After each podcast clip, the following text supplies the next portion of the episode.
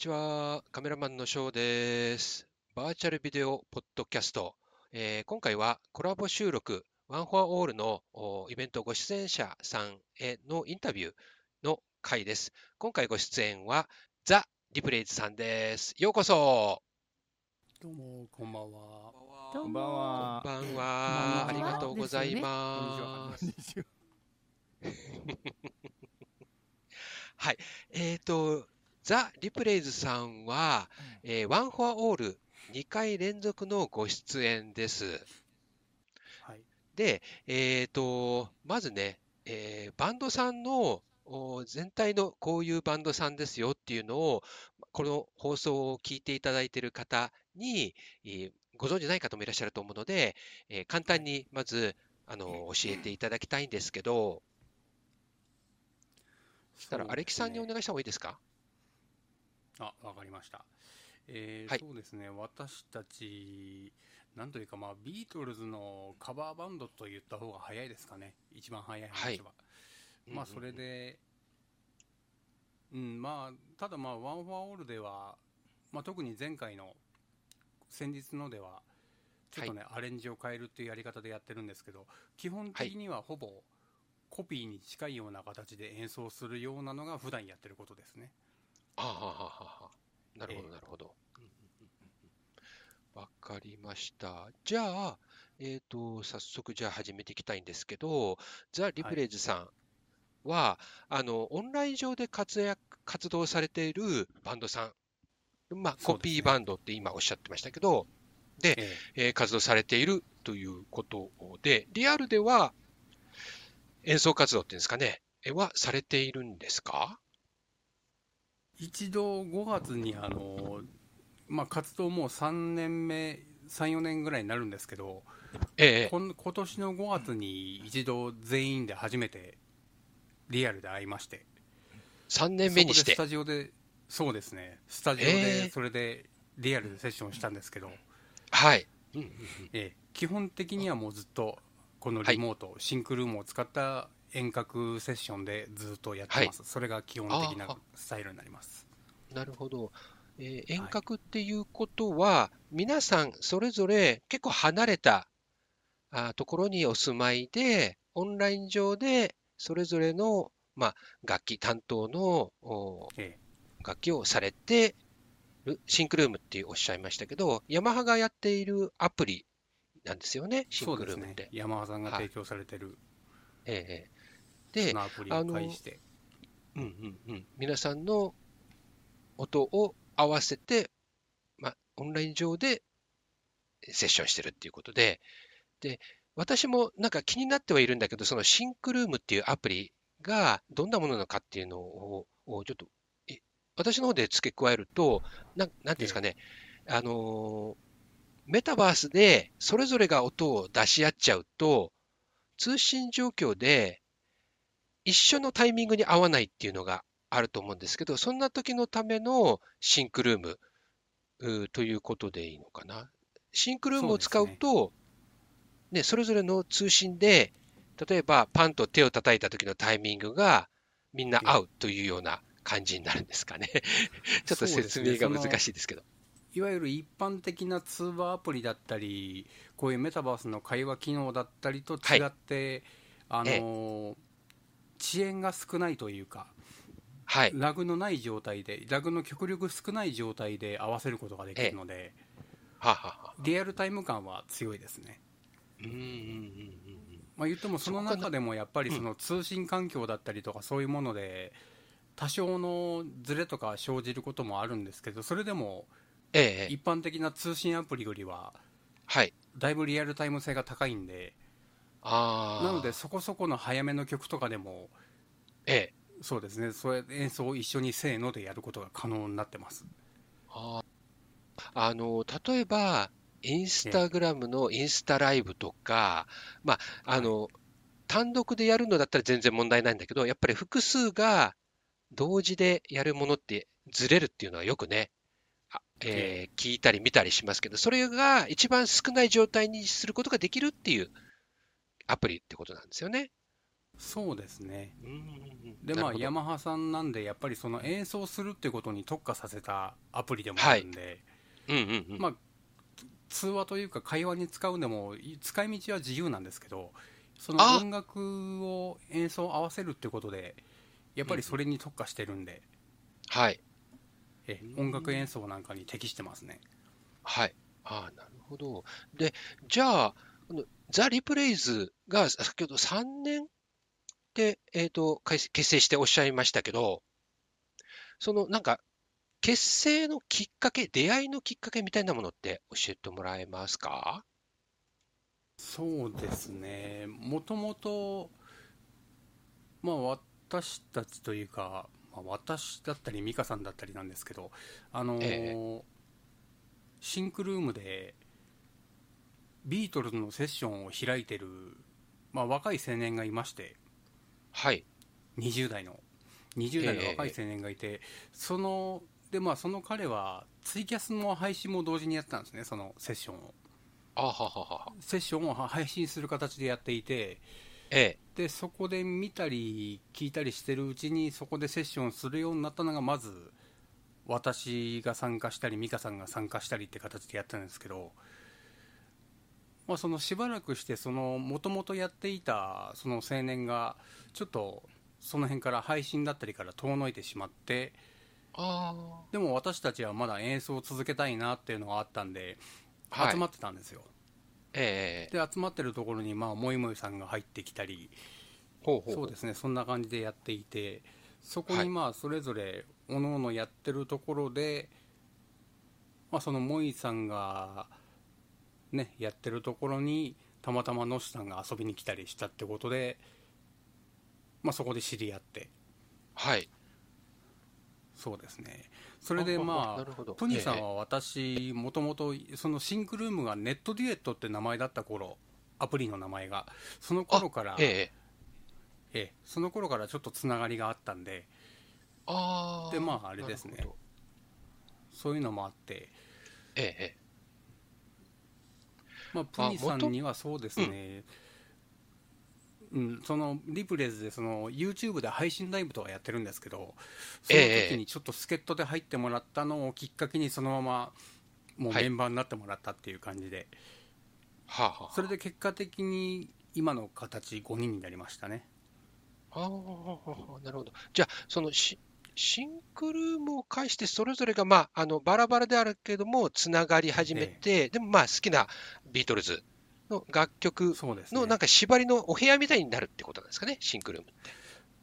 まあ、ビートルズを演奏しようっていう部屋が、まあ、そもそもあって、はいあそこはにそれぞれ入ってきた人たちですね。ん？あなるほど。で、まあ、徐々にこう、固まって集まってきたっていう感じなんですかね。そうですね。あだから、すお住まい、それぞれ結構離れてるけれども、まあ、そうやってグループになったという感じなんですかね。そんな感じですね。うーん、なるほど。そうすると、それぞれ各個人さんは、例えば、このシンクルーム以外でも活動をされたりししているんですかね。それとももう、ほぼほぼこのシンクルーム、あるいはメタバース、クラスターだけな感じなんですかね。そうですね、おのおの、もともとやってる、まあ、プニさんだったらば、ツイキャスで弾き語り配信とか個人でやったりもしてるんで、ああ、はあ、はあ、はあ。そういうのもありますし、うんただまあ、それ以外だと、まあ、野下なんかもね、あの YouTube でたまにはい。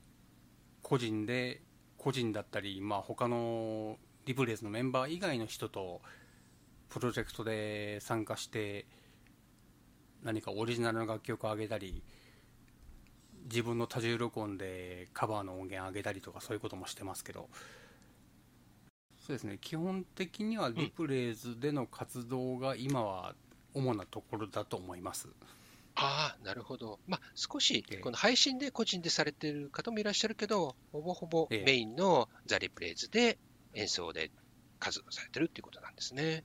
そうですね。今、クラスターで活動されてますけども、どこか、はい。例えば他のなんか活動領域、あるいはこうメタバースとか、っていうのは考えていらっしゃいますか？いや、特に今はもう、ここ、ここでどうやっていくかって感じですね、こうやってタクちゃんにね、このリプレイズ用のキャバンクラブ作ってもらったりもあるので、はい。え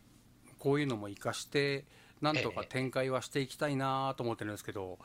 はあ、何をしようかなっていう感じで、まあ、うん。その辺にいますね、今。うんうんうんうん。まあ、その過程で、え今、その間にワンファウルだったり、そういう企画したイベントに呼んでもらって、ええ。ええそういうのをやってるところですね、今。うんうんうんそんなね、えっ、と、リプレイズさんなんですけど、あのー今回の回、夏の回、ボリューム2では、あの、出演されてた静子さんがね、すごくな、ご就寝というか、リプレイズに。なんかね、すごくなんか、あの、憧あの憧れのリプレイズと共演ができたっていうことを前回ね、この収録でね、あの、ライブで、あ、ごめんなさい、えっ、と、放送でね、おっしゃってたんですよね。はいなんか、すごく仲良くされてるんですか？なんか、いつも、そうですね、まあ、特に私ですかね。あ、そうなんですか。へえ。えあああな、なんですかね、その、やっぱり、あの、アレキさんのギターに、こう、惚れ、惚れ込んだというか。特にギターにってわけでもないんでしょうけど、なんていうか、多分1回目を見てたらしいんですよね。ああ、ええええええ1回目を見てたり、なんかそういうのもあって、なんか有名なリプレイズがあって、そんな有名な自覚はないんですけど、ああ。まあ、クラスターだからっていうのがかわかんないですけど、結構やっぱり、あの、アニメソングとか、あとは、あの、そのボ、ボーカロイド、ボカロとか、まあ、年齢層が、あれですかね、若い方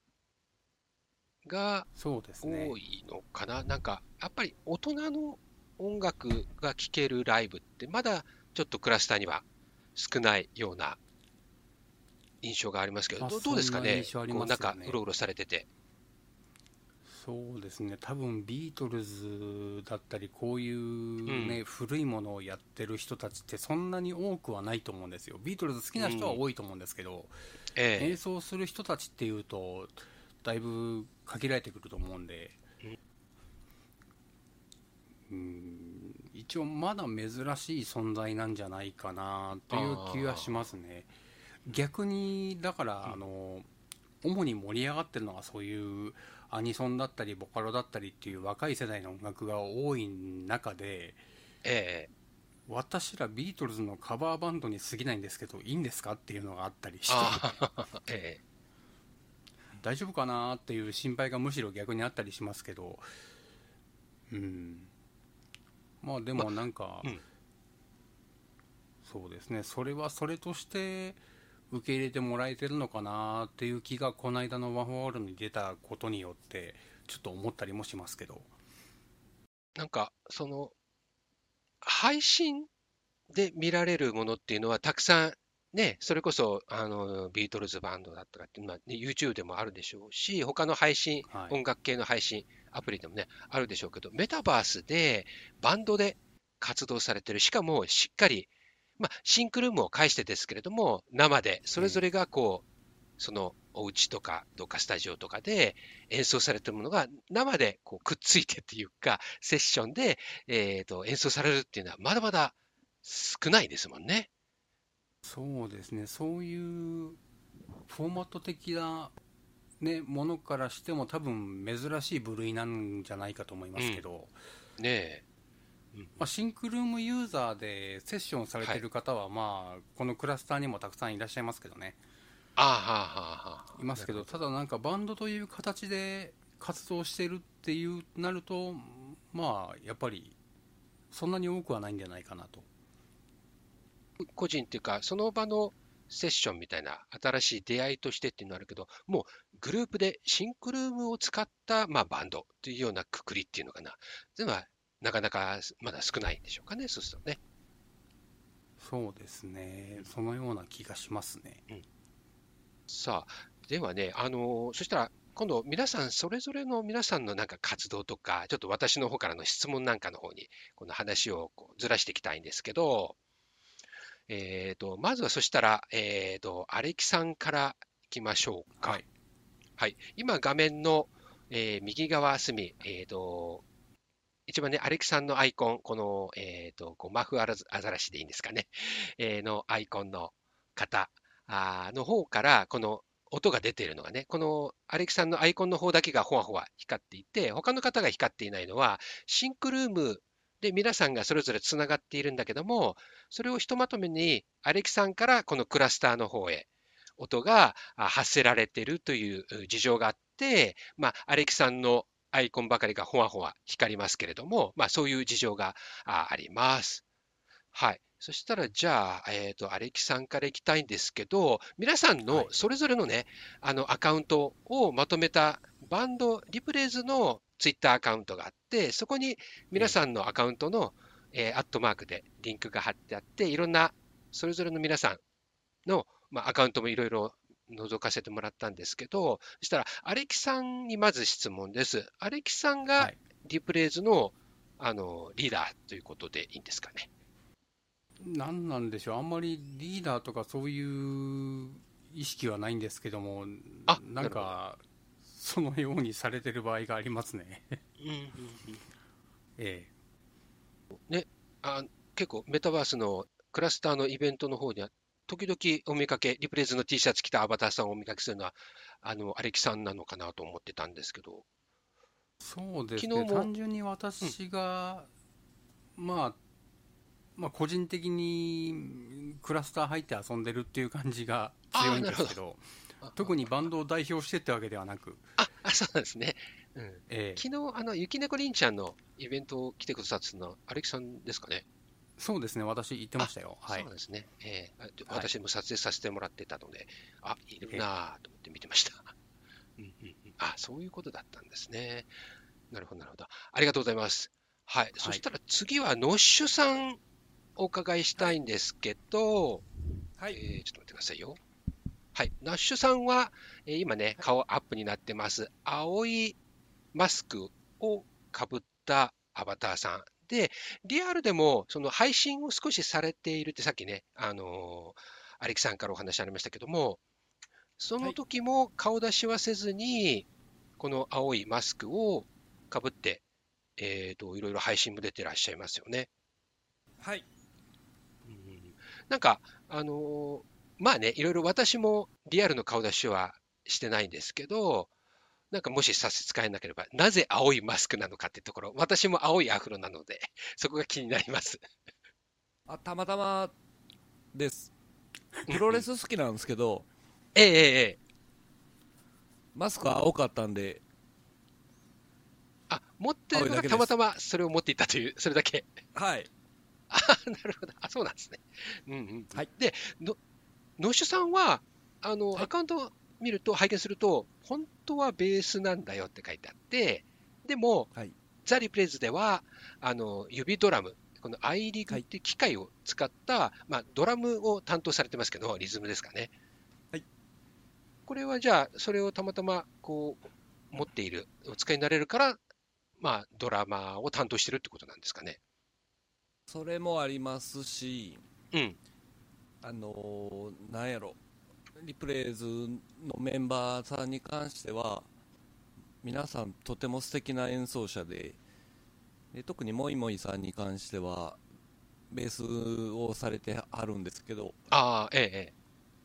もう私なんかベース弾きとしても足元に及ばない、あ、ので。あ、なるほど。あえて、まあ、ドラムを。をさせていただけてみたいな感じです。うん、まあ、なるほど。うんうんうんで、なんか、えっと、ごめんなさい。私、あの、バンドが、のさんの皆さんが使っている、あの、機械、あれがよく分かってないんですけど、あれよくなんか足元に置いて、なんか操作する機材をよく写真でアアップされてるんですけど、あれご自身でなんか、こう、か改造っていうか改変っていうか、なんかそういうのをされてるのはあれアップされてるんですか？最近はちょっとそれが多いです。ええええええ。それぞれ演者さんのなんかそういうこだわりのまあエフェクター好きなんでその機材の設定みたいなもんですかね。そうですね、あの出音って言われるんですけど、はい。まあ、生の楽器からパソコンなり、えーとまあ、例えば現場とかに行ってアンプから出る音とかが自分が好きな音っていうのがあると思うのでうん。それをまあ自分で作るためにかあ音音を加工するみたいな。そういうイメージです。あれはベーシストモードの時に使うんだよね基本ね。あそうですそうです。あれはドラムベーシスト。の時は使わないです。うんうん。ドラムの時は、その、あの、機械、アイリグって書いてありましたけど、なんかボタンがいっぱい並んでて、あれを叩く、あれを叩くと、あれはその、いろんな音を設定できるんですかね？そうです音も設定できます。うんうん。で、それにドラムの、まあ、音というか、もう設定してあって、それを、で、リズムを刻んで、シンクルームで一緒に、こう、演奏をしてるっていうことなんですね。そうですリプレイズの場合はそうですねうんうんうん。なるほど。あれ、アイリグは、どのぐらいもうされてるんですか？あれで、ドラムというか。あの機材自体はリ、プこのリプレイズをやるために、あれを揃えたのか、そうそれとももともとうんリプレイズにドラムリプレイズというかそのバンド結成前にはいド。ラムの人がいてなくて、最初うん僕ギター弾いてたりしたんですけど、あ、そうなんですか？へえ。はいでドラムの人がいないので僕やりましょうかみたいな感じでやらせてもらってる感じですへえへえ。あ、そういうことなんですね。なのでドラマーの人には怒られる感じの演奏ですあ、そうなんですか？はい。いや、でもなんか、ね、あのーわざわざスタジオ行ったり、ね、セットを、セットっていうか、あのドラムのセットを組まなくてもあれでできるっていうのは、ね、やりたいけどやれないってうじうじしてるよりはね、もうすぐ手に入る手段でやれるっていうのは、なんかやっぱりいいですよね。興味のある人にとってはとてもいいなと思ってて、私もちょっとだけ触ったりしてきたことがあったので、ああそうなんですねいいなと思って。ええそうかそうか。おかげさまで楽しくさせてもらってます、うーん、ね、すごい。ね、あれあれだとね、こう、手を痛める。まあでも、あれ、検証になったりしないですかね。いやむっちゃ速い曲とかやらされるんで リプレイズの時にええ大体あのくしゃおじさんと言われてますけど 顔がもうくしゃくしゃになってますなるほど、なるほど。ありがとうございます。うん、はい。さあ、次は、美香さん行きたいんですけど、はい、はい。美香さんは、この今、バンドの皆さん並んでいる真ん中のメガネをかけた方です。よろしくお願いします。よろしくお願いしますさん。はい、お願いします。美香さんはバンドの中で、えー何を担当されているんでしょえっ、と私はですね、はい、ボーカルと、はい、あと鳴り物、う鳴り物？はい。タンバリンとか、うん。マラカスとか、うんうん。あとはあの MIDI 鍵盤を使って、はい。その鳴り物の音を鳴らす。あそんな感じえです、えうん。はい。なるほど。楽器はできないです、あ、あ、あ、あ。まあ、基本、あの、メイン、メインボーカルということで。そうですね。うん。はい、まあ、ビートルズの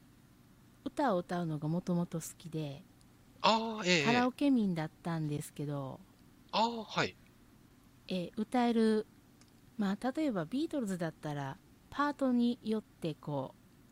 う分かれてるじゃないですか、はい。まあ、そんな一人で歌うからうん。もうパートとか関係なしで、まあ、メインで聞こえるところを、まあ、自由に歌ってたんですけどはい。こうやってちょっとバンド活動に参加させていただいてパート分けとかそういうところを一から勉強させていただいて今に至るって感じですね。うん、じゃあ、バンド活動はシンクルームが初めてっていう感じですか？あもちろんそうです。うんうん。はいあ、じゃあ、シンクルームで、やっぱり美香さんも、その、まあビートルズの、まあ、そういう好きな人たちが集まる部屋ではい集、まってて、バンドに加わったっていう感じですね。あそうです。うん。はい、なるほどね。で、その、なんかね、まあ、ね、こうやって今映っている5人さんの、まあ、あの、衣装がね、やっぱり素敵な、このなんか、えーまあ、いかにもって言ったらあれですけど、イギリスの、おこう、えっ、と、まあ、ね、そあの世代の、あの、ファッションになってますけど、うん、歌も、やっぱりすごくそれぞれ皆さん、やっぱり活動を長くされていたからこその、なんか違和感がないというか、ビートルズなんだけど、で、歌はね、メインボーカルさん、ミカさんの、まあ、ね、あの言った女性の声。だけれども、なんか、すごくスッと自然に入ってくるっていうのは、ちょっと私にとっては、あのいい意味のなんか驚きっていうか、意外性があったんですよね。なんかそこが不思議だっていう人とかっていません？あの同じようなことを何人かに言っていただいたことはあります。あ、そうですか、私やっぱり。ううん。ビートルズ歌って、うんもうお方年バレちゃうんですけど40年近く経ってるんですよ わかります。はい。はい だからこうやっぱりオリジナルの曲をずっと聴いててそうですね。それに合わせて歌うっていうことをずっとやってきたのではい。だからそこジョンとかポールのうん。歌い方とか癖とかそういうのも多分自然に身についたのかなとは思ってます染み込んでんだよねうんだと思いますもしビートルズを知らない、まあね、若い方たちが、あザ・リプレイズっていう、こういうバンドさんがいるんだっていうのを知ったら、もう、このメンバーが、あ、これが、この楽曲をやっているっていうのが、もう、まあ、ね、そのまま初めて見ればなるので、ビートルズを知らない人たちは、まあ、こういう音楽っていうのはリプレイズが初めてみたいな感じになるかもしれないですね。そうなるそうかか。もしれないですね。うん。まあ、あとね、そのさっき美香さんが、まあ、鳴り物をやってるっておっしゃってて、美香さんのツイッターのアカウント見ると、あのタンバリンがね、の画像が シェアされてたんで、で、バンドで、ボーカルで、タンバリンといえば、やっぱりね、あの井上順さんですよね。その辺の。リードタンバリンサイドタンバリンですね。ですよね。やっぱりあのはい。あれ、セッション、二人の 掛け合いじゃないけど、ああいうのはやったりしないんですか、鳴り物同士の。いやややってみたいですね。ね、あれ、ね、例えば、ね、今回、あワンホールでは、タクちゃんとのちょっとね、セッションがありましたけれども、なんかそういうなんかね、こうはい。掛け合いコントじゃないけど、そういうのあったら面白いかなと思いました。すみません。でもね舞台慣れしてないからね緊張するんですよ。ちょっと難しいですか？はい。もうちょっと慣れないと。うん、今今後のえリプレイズのはい課か題ですね。課題ということで、はい。はい、ありがとうございます。はい、そして次はね、そしたら、はい、ありがとうございます。えー、そうしましたら、次はね、えープニポンさん、お伺いしたいと思います。えープニポンさん、メガネで、えーおひげがね、えーちょっとダンディーというか、ちょっとね、シュッとしたイケメン顔のプニポンさんにお伺いしたいんですけれども、プニポンさん、担当は、はいえーと、何の楽器になりますか？といっても今ね、もう僕は持ってらっしゃいますけれども。そうですね。あの、サイドギターになります。はい。サイドギターって、あの、このはいリプレイズさんでは、あの、ギターの担当がもう一方、この後ね、ご紹介する。もうお二人がギターを担当されてますけど、そのサイドギター、メインギターってどういう、その、なんだろう、割り振りっていうんですかね、役目ってあるんですかね？そうですね。あの、僕は主に、あの、コードと呼ばれるものを弾いていて、で、あの、伴奏をしているような感じですね。いわゆる、あの、よくギターをイメージすると、あの、キュイーンみたいなこととか、ええあの、チャラチャラチャラチャラっていう、こう、メロディーとか装飾をしたり、そういうようなギターは、あの、メインのリードギターがしているんですけど、そうじゃない、え例えばこう、みたいなこう、裏の伴奏の音をしていたりします。あのーま裏、裏メロというか、まあ、少しリズムっぽい感じも、そうですねを担当。するって感じですかね。和音でちょっと後ろで広くなってるような感じですね。まあ、平たく言えるリズムギターってことだよね。はい。といっても、この間とかはリード弾いてたけどね。あ、そうなんですか。じゃあ、例えば曲とかによって、えーごめんなさい。えっと、そうすると、アレキさんがちょっと前後しちゃったメインギターみたいな、一応割り振りなんですかね。はい。うんうんうん。あ、なるほど。まあ、曲によっては少し変わるっていうかね。野志さんもね、あの、えっ、とベ、ベースでしたっけ？をされているということでしたので、まあ、その時、この、まあ、例えば足りない場合には足りないものを担当する人がいたりという感じなんですかね。うん。なので、あれですね、この間のワンフォーオールに関して言うならば、はい。プニさん、キーボードも担当してますし、そうなんですか。えーえ結構皆さん、じゃあ、私もキーボードいろいた曲もありますし、ああ、えーうんうんうんうんうね。ん、場合によっては、あれですね、ミカさん以外みんな鍵盤なんてこともあったりもあしたこともそうあります。なんですか。へえ、ええ皆さん、じゃあ、器用なんですね。へえ。で、あの、結構、ツイキャスの、なんか、えっ、と、やった後のあの、シェアのリンクが、結構皆さんのアカウントで貼られてたんですけど、それぞれでされてるのか、バンドとしてのツイキャスをそれぞれがアカウントでシェアしてるんですかね。そうですね、あの、リプレイズアカウントのツイキャスでやってるものを、ええ。それをあれですね、みんながそれぞれリツイートしてるっていうか、そういう形でやってます。よっていうので、自分たちのフォロワーさんに知ってもらうためにって感じで、ああ、なるほど。あ、そういうことなんですね。で、あれは、ごめんなさい。あんまり追加する私よく分かってないんですけど、あれ、アーカイブは見られないんですね。YouTube で、いや、ツイキャスもアーカイブ見られますよ。あ、そうですか。じゃあ、たええまたまかな、見れなかったの。あ、あアプリじゃなくて、ただリンク踏んだからだけかな。あ、なるほど。じゃあ、ご覧になりたい方は、もうあのリンクを踏みさえすれば見れるんですね。そうですね、ただまあ、ツイキャスで配信してるものは割とラフな感じにやってるんで、あ、ええどちらかというと、あの YouTube の方を見てもらえた方のがもうちょっとまとまった演奏してます。なるほど。ザ・ザ・ええピプレイズの YouTube のアカウントで、はいまあ、お好きな方はご覧いただいた方がいいですよということですね。そうですね。はい、うんうん。で、もうちょっとプニホンさんを伺いたいんですけど、なんかい、10年前の録音をなんかシェアされてましたけど、あれ、あれは歌ですか？曲のことですかね？あれ、歌ってんのプニポンさんですか？あ全部自分が演奏してる形ですね。ー、うんうんうんうん。あ、えー、じゃあもう本当に、なんですかね、その、やっているのすごく長いんですね。もうやっぱり学生の頃から皆さんそれぞれ楽器されてたんですかね。日本さんあちなみにもう何年ぐらいギター、例えばギターなんかは？僕何年ですかね？ちょっと待ってくださいね。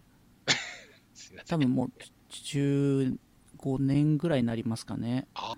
もうずーっとギターですか？まあ、ギターだったり、えだ学生の時はちょっと少しドラム叩いたり、ええベース弾いたり、ええまあ、あの、本当に初心者レベルの、ちょっとしたあれでしかないんですけど、メインはギターで、あの、アコースティックギターをずっと弾いてました。カウンターに座られてるので、映しますと、こうやってギターを持っています。で、えっ、と、アレキさんもギターですけど、今日のアバターはギターなしのタバコを吸っているアバターでそうですね今日は来てくれてるということですね。普段はライブで出られるときはギターを背負ったアバターで演出をされているということはい。ですね。はい、ありがとうございます。はい、ありがとうございます。イカさんはパーカッションは持ったアバターは見たことがないですけど、パーカッションなしでいつもな感じですかね。あのマイクハンドマイク持ってますハンドマイク、あ、そうか、ハンドマイク持ってましたね。でうん今日はあの収録なんでマイク持っててもおかしいなと思って、そうですね。メガネかけましたどなるほど、ありがとうございます。はい、そして、えーありがとうございます。お待たせしました。えー、もいもいさんに、えー少し今度お話伺いたいんですけど、もいもいさん、お待たせしました。えっ、と、ばこのリプレイズの中でのご担当の、ばえー楽器は何をされていますか？はい、えー私はあのアカペラシンガーのアカペラレゲエシンガーのモイモイです。リプレイズではレベースを担当してます。なるほど。じゃあ、それは、あの、レゲエシンガーは仮の姿ということで。レギシギアは仮の姿です。言わせちゃってますけど、ベースをご担当されてるということで、はいなるほど。あのーそうすると、ベースの、この、ビートルズの中のベースの担当って、もう、あの、ドラムがいて、そして、えっ、と、サイドギターさんがいて、やっぱりそのリズム刻むところって、これだけいると、なんか、その役割って、なんか、あまり私、バンドのことを知らないので、えーとそこがなんか重複しちゃってるのかなっていう印象があるんですけど、ごめんなさい、これ、何かその、ビートルズのだからのこの役割分担なのか、それとももうこれがやっぱり、えーなんですけど、えーと、英国音楽がイギリス発祥の お音楽のなんかそういう型というのなのか、な、な、な、なぜ、あの一応あのドラムとベースっていうのがあのリズム体みたいな感じであ、言われてまして、ええ。そこにまああサイドギターというか、まあ、リズムギターがあってそその感それであのまあリズムというか、ねまあ、元ができててそこに味付けというか、えーリードギターとかみたいなのがあってみたいな感じになるのかなと思うんですよね。まあ、特にあのイギリスのビートルズであるとかいうことではなくて、まあ、バンドっていうと基本的にそのドラムがあってベースがあってっていうのがベース低音なんで、はい。まあ、あのメロディーも出せるんですけど、まあ、リズム音になってるんですよねベースってまあ、あのドゥンドゥンドゥンドゥ音ンうん、音の高さもそうだけども、完全にもうリズムとして、まあ、その、えーそ底支えというか、あ影の、あえっ、と、なんだ縁の下の力持ちというか、こう、うんなんていうんですかね。まああの大体普通はあのベースっていうと、えー縁の下の力持ち的なあのドンドゥッドゥンドゥンドゥッドゥンみたいな感じ。をイメージしやすいんですけど、はいあ。のビートルズなると、うんえー画期的なポール・マッカートニーというベーシストがはい。あの弾いてるんですがその人があのそれまでのベースはやっぱりかドゥンドゥドゥンみたいなあのいかにもベースっていう感じのベースを弾いてたんだけどあのポール・マッカートニーはちょっともっとメロディアスなというかうーんそういう、えーメロディー的なあのベースを弾いてるんですよ。であのまあそれであのあポール・マッカートニーのベースかっこいいなと思ってベースを始めた、へえ、中学生の時に、はい。はい、ああ、なるほど、ね。なのであのうん。特別な感情を抱いてますポール・マッカートニーがベああ。で、よく日本に来られますよね。そうですねうん、もうな生というかあ、の聞かれ、聞きに行かれたライブというか、コンサート行かれた。私は行ってないんです すいませんいえいえいえいえ。そんなに好きだなんて言っといてうんうん行ってないんですよまあまあね、実はなかなかね、そうそう、はいいけるものでもないですもんね。そこに、えっ、と、初めてじゃあ、ポールの、その、演奏を耳にしたのっていうのは、もう、やっぱり結構若い頃ですかね。そうですね。中ん。中学生の頃ですね。ええついつい10年ぐらい前ですけどね。は？え？す うんうんうんうん。すいません。あのこういうことは言うなってあのこの収録が始まる前にあの強く言われてたんですよはいねもう初っ端からすいません出てましたけどね。はい なるほど。いえいえ、ムードメーカーなんですね。ごめんなさい、えーいや、でもねーカー、あの、ムードブレーカーもえもえさんのツイッター見てると、い、ろんななんか音楽のジャンルの、なんかトピックっていうか、なんかリツイ、シェアされてくれてるじゃないですか。はいあれ面白いですよね。そうですね。私あのいろんな音楽が好きなので、あ、え。まうんまあ、ビートルズも好きだし、えうん。うん、そ何でも R&B ブルース、ねはい。レゲエも好きですし、ええ。ハードなものもパンクとかも好きですし、はい、幅広くいろんなものを、まあ、目にしたり耳にしたりするのはねいろん好きで。なの、うん。いろんなの、まあ、ジャンルのやつを聞いてるとその、まあまあ、ベースも好きなんだけど歌が結構好きなので、ああ、ええ。い、ろんなあのシンガーがいろんな歌い方するじゃないですか。はい。であこうあこんな風に歌ってんだとかあんな風に歌ってんだみたいなのがその、まあ、バンドだとか、ね、そのアーティストごとにもういろいろんなのがああるんであここうやってくるのかみたいなそういうところがあの好きなのでいろんなのを聞いてますね。歴史ありですね。いろんな、やっぱり ね、こう、まあ、その、なんていうんですかね、始まりみたいな、こうきっかけとかってある、伺ってると面白いですね。さあ、結構ちょっとね、時間が長くかかっちゃってるんですけど、で、この、ワン・フォア・オールにご出演されて、で、えー第1回と第2回連続してご出演なのは、あの、ズンさんとリプレイズさんの、えー、2チームというか、まあ、2ユニットのみなんですけれども、うん、あのー今回のワン・フォア・オールについて、自分たちが出演してどうだったかっていうところと、あとは他の演者さんや、このイベント自体についての感想を、ちょっと短めでごめんなさい。えー皆さん各個人で少しずつちょっとお話伺っていきたいんですけど、えーと、そしたら、えーと、順番はお任せします。お話になれる方から。はい、ノッシュです。えー、のしさん、はい、ありがとうございます。お願いします。はい。もう単純にタクちゃんに誘っていただいて、ありがたいなっていうところが一番なので、はい。で、あの、結果的にもすごい、いっぱいの人に聞いていただけたので、すごい嬉しかったです。何か、じゃあ全体として印象に残っているところって、例えばありますか？何か、その、やっぱり静子ですよね。し、静子さん、静子さんのどんなところが？や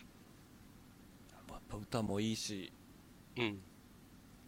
素敵でした。ありがとうございます。はい。はい、ミカです。ミカさん、はい、ありがとうございます。私は普段ね、あまりいろんな音楽を聴く機会がなくて、結構狭いんですけど、やっぱりこういうところにね、あの出させていただいて、いろんな音楽に触れることができて、すごいいい経験になったなと思います。私特にあの感動したというかちょっとあの元気をもらったっていうのかなあの、はい。ここの間のワンフォールで。ええ、あのもうこのステージを最後に引退しようと思ってますって言ってか言った方いらっしゃったんですけどもっともっと続けてほしいなって思いました、うん元気もらったんで。はい。話した内容と全然なんか、ちょっとね、ああ、なんかこう、寂しいことだけども、パフォーマンスはなんかすごくね、こう、ワクワク楽しくさせてくれる、うん。あの、パフォーマンスだったんで、なんかね、もっとやってくれればいいのにって、なんか皆さんおっしゃってたので、うんちょっと印象的でしたね、確かに。うん。はい。え、ご自ご自身の、えーまあ、もうちょっと、この出演して、もし、えーあれだったら前回とまた比べてとかでもいいんですけど、はい。えー感想ありますか？そうですね。あの私たちあの単独でロビーでライブやっても あまり聞きに来てくれる人がいなくって寂しい感じなんですけどやっぱりああいう大舞台に出させていただいて、ね、皆さんに聞いていただいてあ今後も頑張らないといけないなってこうね。自分のこうたすきを締めるというか今後の活動にも活かせるなって思ってます。本当にこんなねいい機会をいただいたたくちゃんさんには本当に感謝しております。ありがとうございます。こんなね名前のリプレイズの名前の冠つついた場所までワールドまで作ってもらってるしいろいろ生かしてですよね。活動はしていきたいなとは思ってるんですけどね。ええですね。うん。とても広いね、箱なんで、これはなんかすごく、この、リプレイズの伝説を、今はね、こちら、あの、奥の方に貼ってあるのは、えービートルズの画像ですけれども、今後ね、まあ、あの、一部、前回のワン・フォア・オールの写真がね、あの、飾られていますけども、どんどんこれがね、ね。ライブの、リプレイズのライブの資料とか増えていったら素敵ですよね。そうですねねねあとなぜタクちゃんがこんなに私たちによくしてくれるのかもうそれも不思議で仕方がないんですけど いや、でもね、なんか、そう、あのー初回のね、ワン・フォア・オールで、バーンと、えっ、と、あれ、鳥でしたよね、確か。なんかスペシャルゲストみたみたいなそうそう感じで紹介してくれてえー、えー、えー、えーってって思ってたんですけどねまさか今回も鳥になっちゃってええっていうそうですね、今回もね。うん。えなんていうんですかね、やっぱりこう、キャリアがやっぱり違う。やっぱりもう出てきたらもうなんか、それがこう、ひしひしと、おーと観客側にはやっぱり伝わるんじゃないですかね。こうまあ、ね言ったらプロフェッショナルというか。でも正直リプレイズ誰って思ってる人ってきっと多かったと思うんですけどあの会に来てくださってた人たち、うん。うん、ただまあ割と演奏終わった翌日あたりからちょこちょこ耳に入ったり目に入ったりするものだとなんか割と好意的に好意的なリアクションしてくれてる方がいたりして、うん。ああそうなんだっていうなんかそこで不思議な感覚でしたけど、ああ、なるほどね。あーあ反応結構あったんですね。そうですね嬉しいですね。うん、そっかそっか。あの、なあの、ご自身今、その感想とかお話できる方いらっしゃれば。あじゃあ、はい、プニポンです。はい、プリモンさんありがとうございます。えっ、と、まず、バンドとして、こ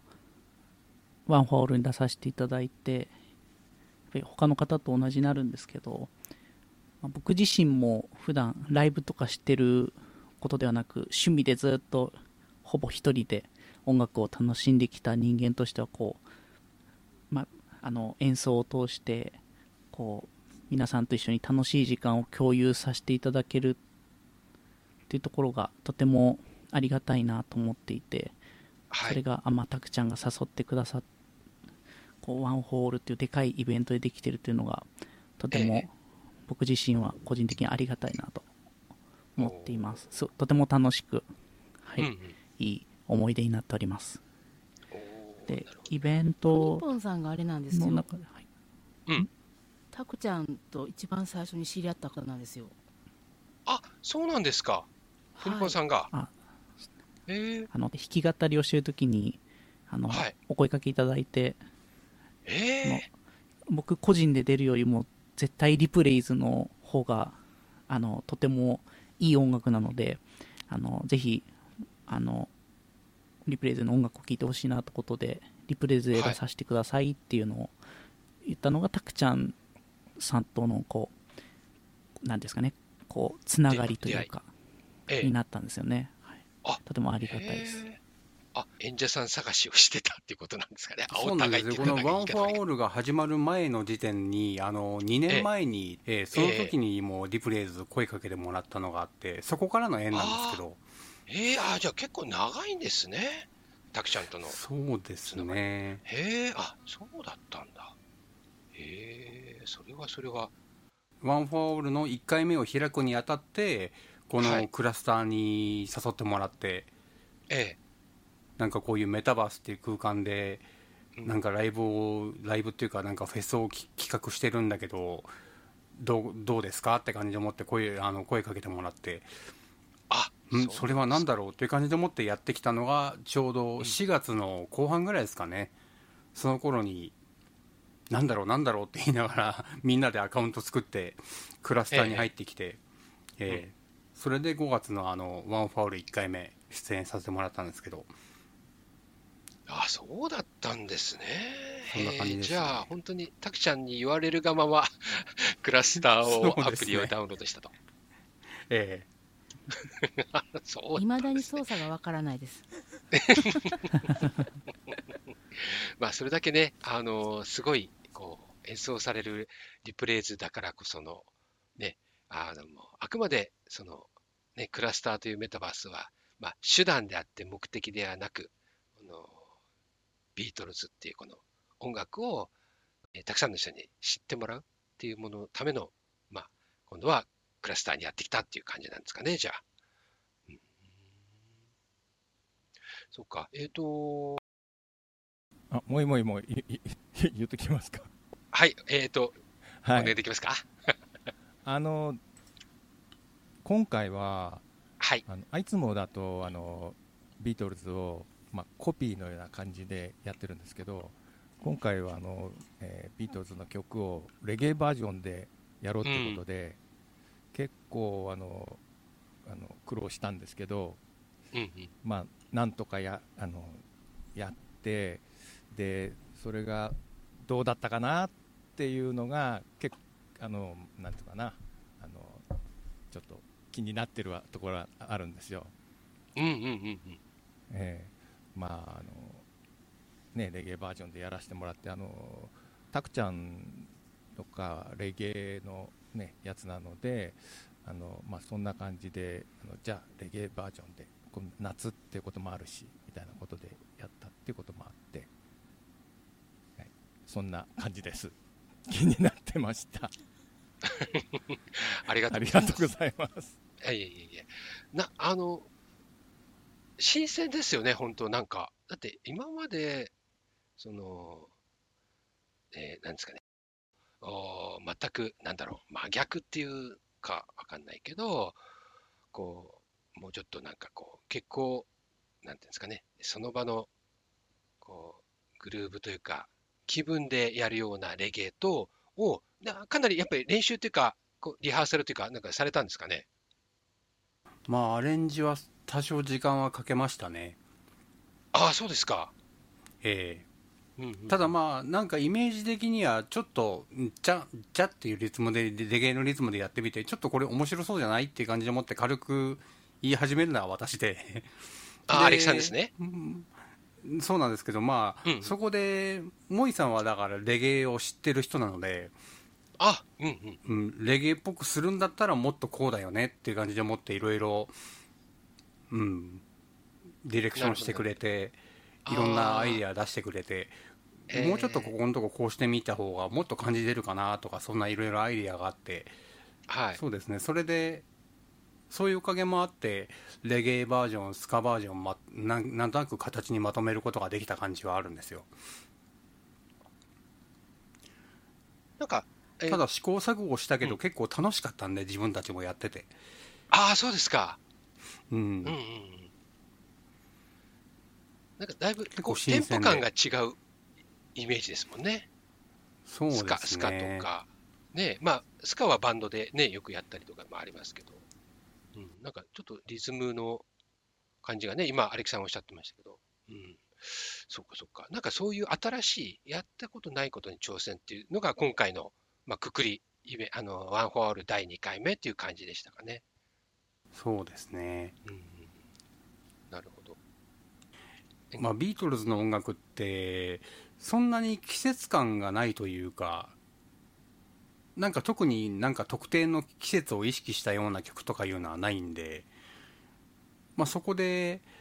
夏っぽくとか例えば冬っぽく春っぽく秋っぽくっていう時にどうだろうって思うところがあるんですけど、まあ、まあ割と安直な発想っちゃ安直なんですけどレゲエって夏っぽいよねって感じで思ってちょうど真夏のイベントにいいかなっていうんででまああとそのさっきも話に出た最初にタクちゃんから誘われたフェスの時にもまあ、レッド・イット・ビーをレゲエバージョンでやってみようってことも一回試したことがあってそういうのも。元があったんでうんでじゃあ今回また新たな別の曲もレゲエにしてやってみようかっていう話になってえで1え曲はじゃあちょっとテンポアップしてスカでやろうかって感じで思ってでまあ結果的にはレゲエスカレゲエって感じで思ってその3曲になったんですけど。そうですね。まあこういうイベントだったからこそっていうアイディアにもつながったんですけどね季節を意識したっていうのは、そっか、あんまりないのかな？なんか、そういった点では、今回のこのタクちゃんとのセッションっていうのが、ええ。すごくまた、次また今度なんか、また新しいことなんか、こう、リプレイズでやってくれるっていうのが、なんか非常に楽しみになりました。な何ができるんでしょうかね。自分たちでもなんか想像つかないんですけどいやー、でもなんかこの、それこの、ね、この長い、この積み重ねがあるから、なんか結構、無茶ぶりもなんか何でも 聞いてくれそうな感じがしますけど。たくちゃんと絡めば何でもできる気がします。うんうんタクちゃんとのコラボってのも、あの、モイさんが言い出した、それこそ、とと突発的に出た無茶ぶりみたいなもんで、あなるほど、なるほど。そうか、そうか。いや、でも、あの、今回、絶対たくちゃんに、うん。あの、はい、やってもらいたいなって思ったんですよ。うーん、あはは、そうか、そうか、そうか。えあのね快く受け入れてくれたんで、すごくあありがたいー、な。もう、たくちゃんの人間力がものすごいんで、うん、うん、そうですよね。はい。タクちゃん、オーガナイザーでもあって、演者さんというかね、DJ 演者さんでもあるんで、はい。そういうところで、なんか一緒に何かできたらいいなっていう風な思いもああったのはあったんで、うんうんうんうんだからこの間の、ね、コラボみたいな一曲だけですけど、あなんかああいうのができて、ちょっと、ちょっと楽しかったなっていうのはありますね、やっぱり。うんうん、楽しいですよね。なんか、あれ、なんかもうもうちょっと、もうちょっと聞きたかった。えっと、あれ、なんかす、まあ、ね、えっと、あくまでリプレイズさんターンでしたから、うん、ももちろんね、あの、タクちゃんはオーガナイザーとしてのイベントなのでね、あんまりね、タクちゃんがいっぱい出てるのもあれだっていうのはあったとは思うんですけど、なんかもうもうちょっと、このコラボ、聞きたかったなっていうの確かにありましたね。そうですね。うんなんかそれこそロビーでまたちょっとコラボライブみたいなのがあったら面白そうですね。うん、あるいはまたこのキャバーンだったりで一緒に何かタクちゃんコラボでイベントできたら面白いかなとか思ってはいるね。んですけど、いいですね。うんこの、そう、今お話出たワールドは、タクちゃんが、あの、こう提供し、リプレイズさんのために、このバンドの、まあ、イメージとして、えー作られたワールドなんですよね。で、今回この、おポッドキャストの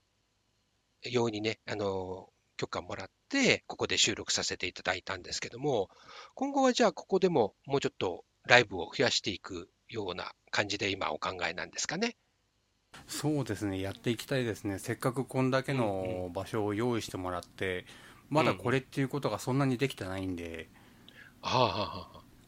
でもこのライブハウス自体も作ってもらって、それこそ多分このライブハウス再現、実実存するんですよ、このキャバンクラブって。そうなんですか。ええええ。ええ、もともとデビュー前後、デビュー前のビートルズが、あのー出演、よく出演してたキャバンクラブってところがイギリスにあって、ええええ。まあ、それは建て替えられてるんですけど、まあ、その建て替えた状態の、まあ、それをビートルズがやっていた頃と同じように再現し、似たように再現されてるんですけど、それをタクちゃんがうんこのクラスターの場で再現して作ってくれた場なんで、このワールドが。へえ、あ、そういう、なんか経緯というか、ああったんですね。うーん。そうなんですよ、そういうのもあるんで、で、まあ、それとは別個で、屋外にも野外ステージ作ってもらったり、いろいろしてもらってるんで、ええなんか、ちゃんと活用はしていきたいなとは思ってるんですよね。はい。すごい手間暇かかってると思うんで、はい。なんかそれに、その、なんて言うんだろう、その、ね、心遣いに応えるべく、活用していきたいとは思ってるんですけど、うんなんかあの、そう、いやいや、このお隣のね、この今、ここはあ屋内ですけども、お隣が、えまあ、オープンな野外いいフェス会場みたいなのがありますもんね。ええ、そうなんですよ。じゃあ、あれですね。こう、もいもいさんのレゲエオンステージみたいなのが夏に あったりするんですかね。アカペラ、アカペラですけどね。たくちゃんの、たくちゃんとのね、それこそ、えっ、と、D、DJ、えーね、こう、ラップとレゲエのなんか、あと面白いかもしれないですね。なるほど、なるほど。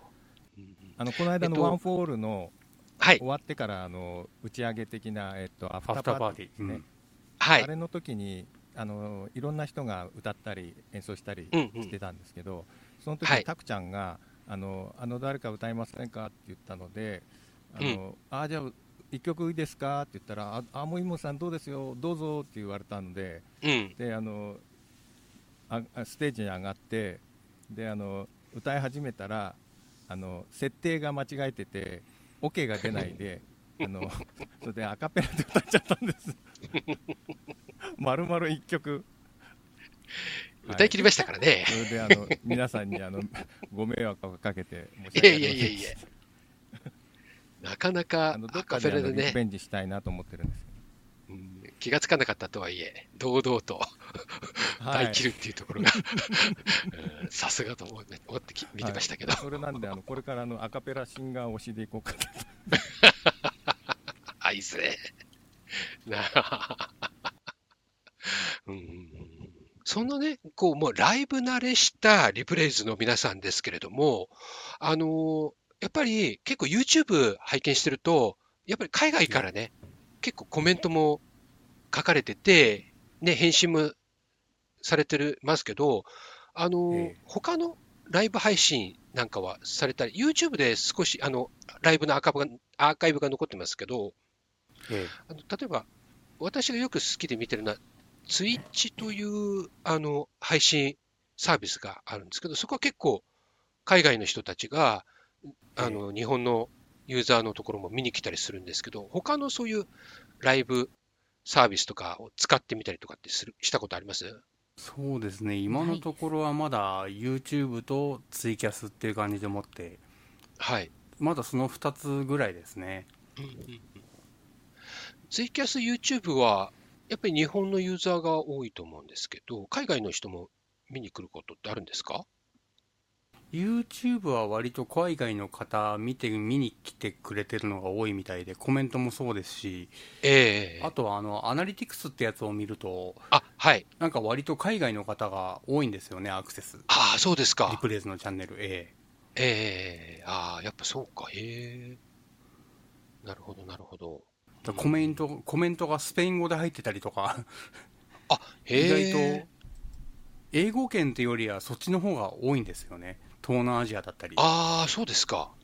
ええへえ。そうか。まあ、ほ本国とか英語圏よりかは、そうか、へえ。まあ、ね、あの、な南南米系っていうのかな、いろんな結構、まあラテンの人たちっていうんですかね、の人だから、まあ、いろんな、ね。まあね、アジアの人もいるんでしょうけど。あまり日本人受けはしないようで。あの、多分ね、知らないだけなんじゃないですかね。おすすめに入ってこないんじゃないですか？あビービートルズを、こう、なんていうんですかね、し知らない世代というか、見てるものが結構、一回でも知れば、またね、広がるかもしれないですよね。今多分これクラスターでね、こう、入ってるユーザーって若い人も多いと思うので、ここでね知られると広がりも出るかもしれないですよね。かもしれないですね。だそれをいかにあのビートルズなんかいい音楽っていうかかっこいいのあるんだよっていうのが、多少でもなんか私たちの演奏でうん知ってもらえればそれに越。したことはないというかなんというか なんて言い回しが違うな、うんなんかはいそうなったら嬉しいですけどね、うんうんね、こう、なんか、とってもおしゃれなリプレイズの皆さんの、このね、えー演奏と、そしてこのアバターたちで、こう、メタバースをね、席巻していただきたいと思います。ね、そんで、えっと、もうちょっとね、もうちょっとだけお話ししたいんですけど、あとね、はい。あのーアレキさんが結構 YouTube の方では、コーラスが出てるのが印象的だったんですけども、まあ、基本、はい。アレキさんがコーラスですか、ミカさんのこうう裏っていうか、ハーモニーでコーラスを入れるっていうのは。曲にもよるんですけど私がメインのボーカルだったりして美香さん、はい。プニさんがハモリに回ってくれるとかいろんなケースがあるんですけどああ、そうなんですか。あ、じゃあたまたまなんだ。楽器と同じように皆さん結構もう固まってるわけではなく、結構、こう、柔軟にいろんなのを担当されたりするんですね。まあ、ビートルズ自体がそのジョン・レノン、ポール・マッカートニー、ジョージ・ハリスンのこの3人うんが3世で歌うことがあって、うん。どっちがどれがメインとも言い難い曲もあったりするんですけどやっぱりメインボーカルが1人いてうちあと2人がハモリコーラスみたいな、なるケースが多いんでそれで曲によってケースバイケースでプニさんがリードボーカル私とミカさんがバックボーカルみたいな感じ形になることもありますし同じ3人で歌ってるようでいて一応それぞれ若干の違いはあるんですよ。うんうん。えっ、と、それは例えばそれぞれ、えー、美香さんがちょっと私これが歌いたいとかっていうことではなく、まあ、いや、その曲の感じとかで変えたりとかっていう感じですか？そうですね、あの音域とかの問題があるんで、やっぱり美香さん、あまあ、女性なんで、うん。そのまあ、ビートルズだとポール・マッカートニーがハイトーンで広域が主に出るんですね。うんうん。で、一般的な男性がそのポールのボーカルをやろうとすると、高すぎてきついってなるところを、美香さんは自然に出せるんで、ええええで美香さんの場合、女性の声なんだけど、なんか違和感なくその男性であるポール・マッカートニーの音域を自然に出せるっていうか、やっぱりその馴染んでるところがあって、再現する感じでもって歌ってくれるんで、ああ。そこがうまいこと、あの、うんあの私、美香さん、プニさんの3人で歌った時に、そのジョンとポールとジョージっていう3人のコーラスのような感じで、割といい感じに、まあなんか手前味噌な言い方ですけど、いい感じに溶け合うっていう感じがあるので、うん。結構それを武器にしてというか、結構そこに重点を置いてやってるところはありますね。うん演奏もだけど、歌も頑張ってるよっていう感じで。うんうんうんうんそこがリプライズの、なんだろう、あリプレイズの、なんですかね、まあ、秘密というか、こう、スッと自然に入っていけるところのなんか秘訣っていう感じなんですかね、聞いた時の。うん、でなんか、何なんでしょうね。違和感ないんですよね。うん、あの、ね、ビートルズを知ってる、まあ、私そんなに、こう、詳しく知ってるわけではないんですけど、ええなんか、うん、こうどうしてもコピーバンドだと、ね、その元、元歌を知ってると、ちょっとやっぱりどうしても違和感は拭えない。もちろんね、そのじやっている人の素敵な演奏も、まあ、それはそれで素敵だとは思うんですけど、どうしてもやっぱり比較が出てしまうんですけど、うんなんかね、そういうの違和感が全くないんですよね。だからそれがね、すごくね、不思議に思ってたんですよ。あーうんそれは、まあ、それぞれの皆さんの持ち味もあるし、その使い分けで歌の、うんご担当されるの、うところをしっかりこう合わせてっていうか、こう臨機応変に変えられてるところっていうのが、うん、その秘訣なんですかね、じゃあ。うん、あとね私が思ってるのは、あ、はい、あの普通のビートルズのコピーバンドっていうのははい。だいたい4人ビートルズも4人なんでうん、4人ででそれぞれ担当してる楽器のボーカルをやってる方が多いんですよはあはあはあはあ。ああ、なるほど。でもええリプレイズリプレイズはそのうん曲によって、うんその歌ってるパートと演奏する楽器がそのオリジナルと違うとかまああ、私変えてるんですね。うん。役割が固定じゃないんですよね、要するに。ええ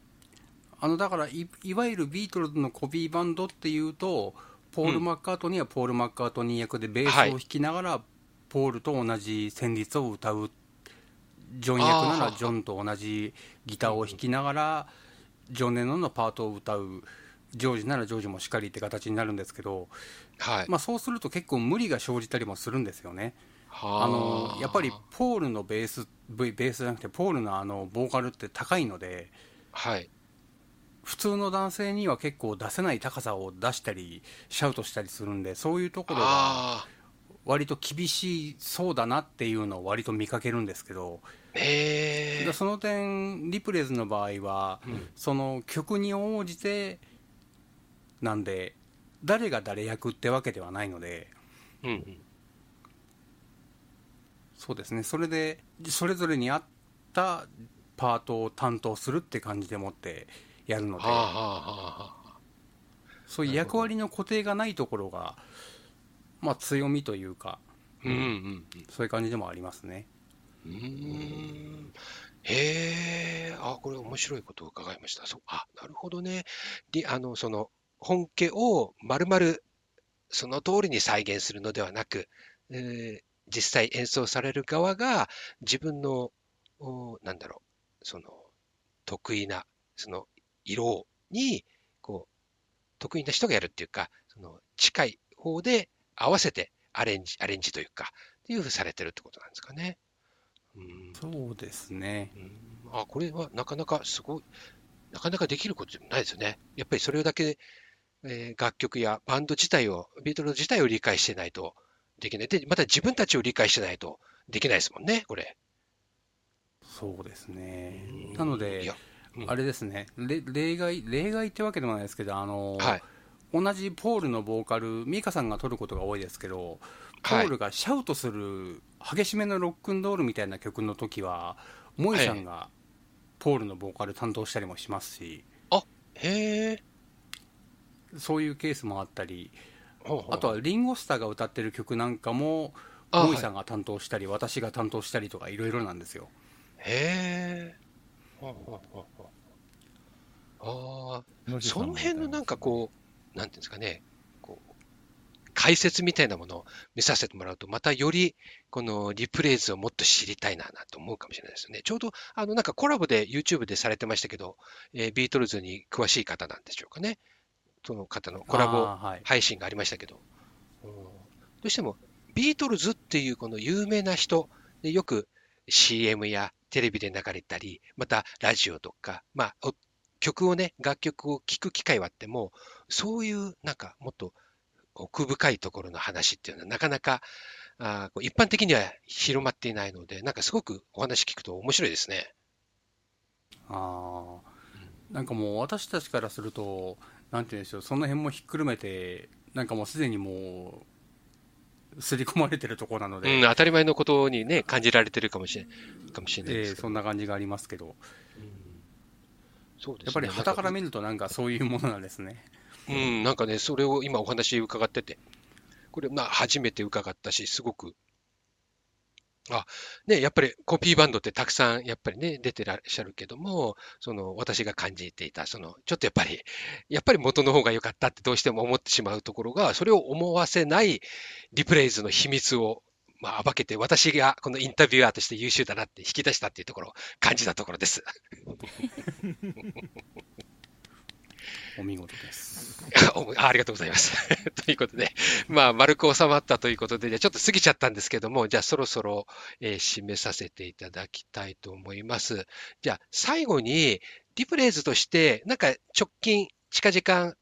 なんか近々、イベントとか、何か告知なされたいこと、まあ、個人さんでもいいですし、なんかあれば最後に。そうですね、リプレイズとしては、まだあの日はい。程が確定はしてないんですけど、はい。来月ですかね、来月、あのクラスターの中で、もみじさんって方はい。がおられるんですけど、その方の企画んというか、そのイベントで出させていただく話が今あります、一つ。ああ、そうですか。ええ。えうんうんうんうんうん。え、そうですね、日程まだ確定はしてないんですけど、来月一応あるあるかもしれないです。うんあ、く9月ですね。そうですね。それはじゃあ楽しみ。じゃあ、気になった方は、あの、リプレイズの公式ツイッターアカウントを、まあ、チェックしてれば。そうですね、その詳細が決まり次第、ツイートもはいしますんで、えーはい。かりました。では、えーこの放送のね、概要欄に、ザ・リプレイズのお公式ツイッターアカウントをと、お各、このリプレイズさんのメンバーさんのツイッターアカウントをシェアしておきますので、気になった方は、えーぜひチェックなさってください。えーじゃあ最後にもう一個だけ。ノッシュさんはベートーベンが好きなんですか？そんなことないですよ。そういうことですか？あの、今、このクラスターの、このアカウント頭の上に、ベートーベンを、あーとこう、目、目、目、目、目目張りというか、目を隠したアイコンになってますが、たまたまっす。たまたまですか。なるほど。ありがとうございました。はい、今日の放送以上になります。ちょ、これ最後なん。くそおもんないやん。いやパンク柄ですよねスピリットの表れなのでね。わあなんかもう、もうし、もうちょい欲しいな。な、な何か、じゃあ、えっと、もうどうどうしましょうか？申し訳な。さすぎて。いえいえ。どうしましょうか、あと。私もちょっとあんまりインタビュー慣れしてないので、どう締めたらいいか分かんなくて、ちょっと最後ね、わあこれ最後は悔しい。頼っちゃった。なんかありますか？いい締め。もいもいさんにじゃあここは、なんか、あ、そや。なんでや私のあのああアイコンをこれあのケーキが映ってるんですけど。はい、映ってますね。はい。えーこれは？真ん中に「Give Peace a Chance」と書いてあります。あ、はい。はい。でこれはあの、まあ、平和を我らにっていうような曲なんですけど、そのそれをあの青で書きました。はい。で右上にはあの黄色いえーっとこれは、まあ、えーっとなんだっけ。黄色いケーキがあって、はい。左側には白と赤のケーキがあります。はい。これはあの一応平和になるようにという今戦争が行われているところのウクライナとロシアのはい。国旗をイメージして作りました、ああ、へえ。はい、あースイーツが好きというだけではなく、そそうういう深い。あれがあのその戦争が始まってからこれに切り替わって早く終わるようにと思ってます、うんうんうんそうですよね。やっぱり早く、ね、毎日誰かが傷ついてるっていうことをね、私たちもやっぱり意識する必要がありますよね。対岸の火事ではなく。うんうん。なるほど。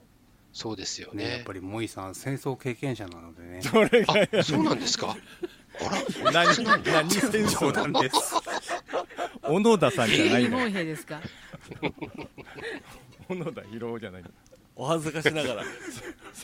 なるほど。それよっこい正一それ横井翔一や あ、ちゃうかった。